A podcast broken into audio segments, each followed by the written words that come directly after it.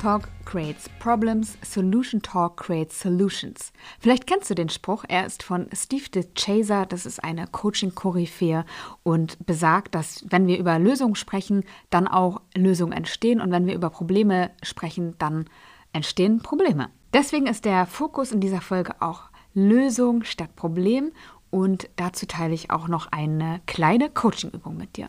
Mein Name ist Janike und ich wünsche dir viel Freude bei Kopf, Herz, Erfolg, dein Podcast für eine erfüllte Karriere.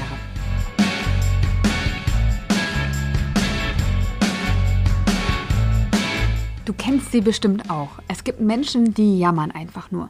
Und dann gibt es andere Menschen, die ergründen und wollen verstehen, warum sie in eine Situation gekommen sind, warum immer wieder ein Problem auftaucht, warum sie immer wieder an Menschen geraten, die äh, ihnen nicht gut tun und ja, die wollen einfach ergründen und verstehen, warum etwas so ist, wie es ist. Und dann gibt es noch eine andere Sorte Maus, so hat man bei VW immer gesagt. Also andere Menschen, die ändern ihre Lebensumstände einfach, die ihnen nicht gut tun, die beschäftigen sich gar nicht so viel mit dem Jammern und auch gar nicht mit der Problemergründung, sondern die kümmern sich einfach darum, dass es besser wird. Und ich bin ja ein totaler Fan von Selbstreflexion und ich merke aber, dass das auch seine Grenzen hat. Bei mir selbst merke ich das, aber auch in meinem Kurs stelle ich immer wieder fest, dass es manchmal dann auch eine Ausrede ist, um nicht ins Tun zu kommen. Und dann, dann wird irgendwie gesagt, oh, da, ich glaube, da ist noch ein Glaubenssatz, woran liegt denn das? Da möchte ich nochmal genauer hinschauen. Ich spüre da irgendwie eine Hürde, das sollte ich nochmal analysieren. Und das hält einen einfach davon ab, ins Tun zu kommen wie gesagt, ich finde das grundsätzlich gut, zu schauen, wie Sachen entstanden sind, weil ich einfach gerne Dinge verstehe und, und durchdringe. Aber irgendwann kommt dann der Punkt, da muss es ins Tun gehen, weil sonst wird es nicht besser und dann dreht man sich im Kreis und beleuchtet von der hundertsten Seite das Problem und dadurch wird es ja nicht besser. Und deswegen ist es wichtig, dass man irgendwann auch mal einen Punkt macht und ins Tun kommt.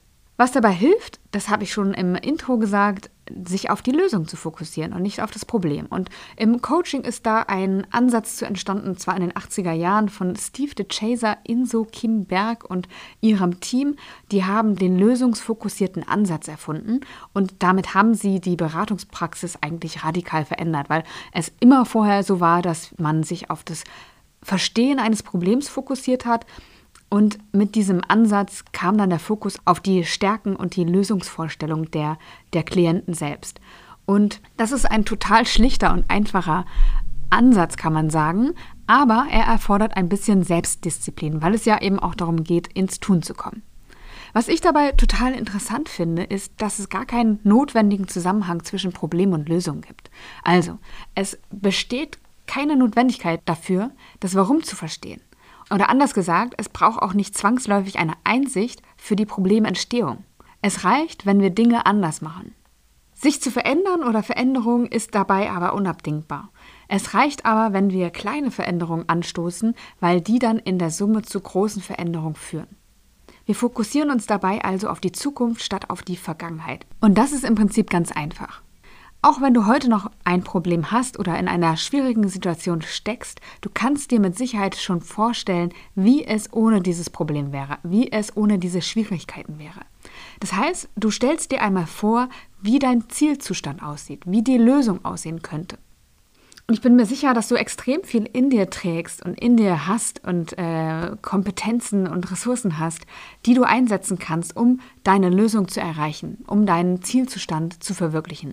Und dafür könntest du mal gucken, wann die Situation schon etwas anders ist. Also gibt es mal Ausnahmen? Gibt es Momente, wo das Problem nicht auftritt oder nur weniger stark auftritt?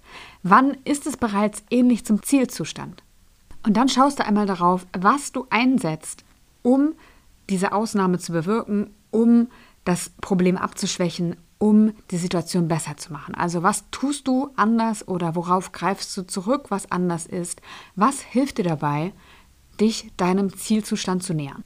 Wenn du das Gefühl hast, gerade in einem Problem festzustecken, dann spreche ich jetzt einfach mal die Einladung aus, das auszuprobieren, weil ich glaube, dass in der Beantwortung dieser Fragen schon total viele Informationen drinstecken und Ideen entstehen werden, wie, was du tun kannst, um dich auf dein Ziel zuzubewegen.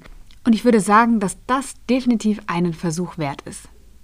Und ich könnte mir vorstellen, dass du so einen Schritt nach dem anderen setzt in Richtung Ziel und dich irgendwann in die Lösung, in den Zielzustand hineinentwickelst und längst vergessen haben wirst, dass es jemals überhaupt ein Problem gab.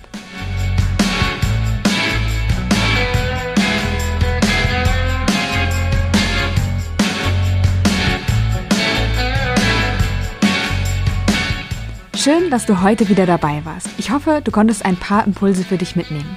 Ich freue mich über dein Feedback, über deine Fragen oder Anmerkungen und auch über deine Bewertung im iTunes Store. Wenn du noch auf der Suche nach einer erfüllenden Arbeit bist, dann möchte ich dir noch meinen E-Mail-Kurs empfehlen. Der ist kostenlos, dauert fünf Tage und widmet sich der Frage, wie du wirklich arbeiten willst. Und das kann schon einen großen Unterschied machen. Ich wünsche dir alles Liebe und sage bis zum nächsten Mal, deine Janike.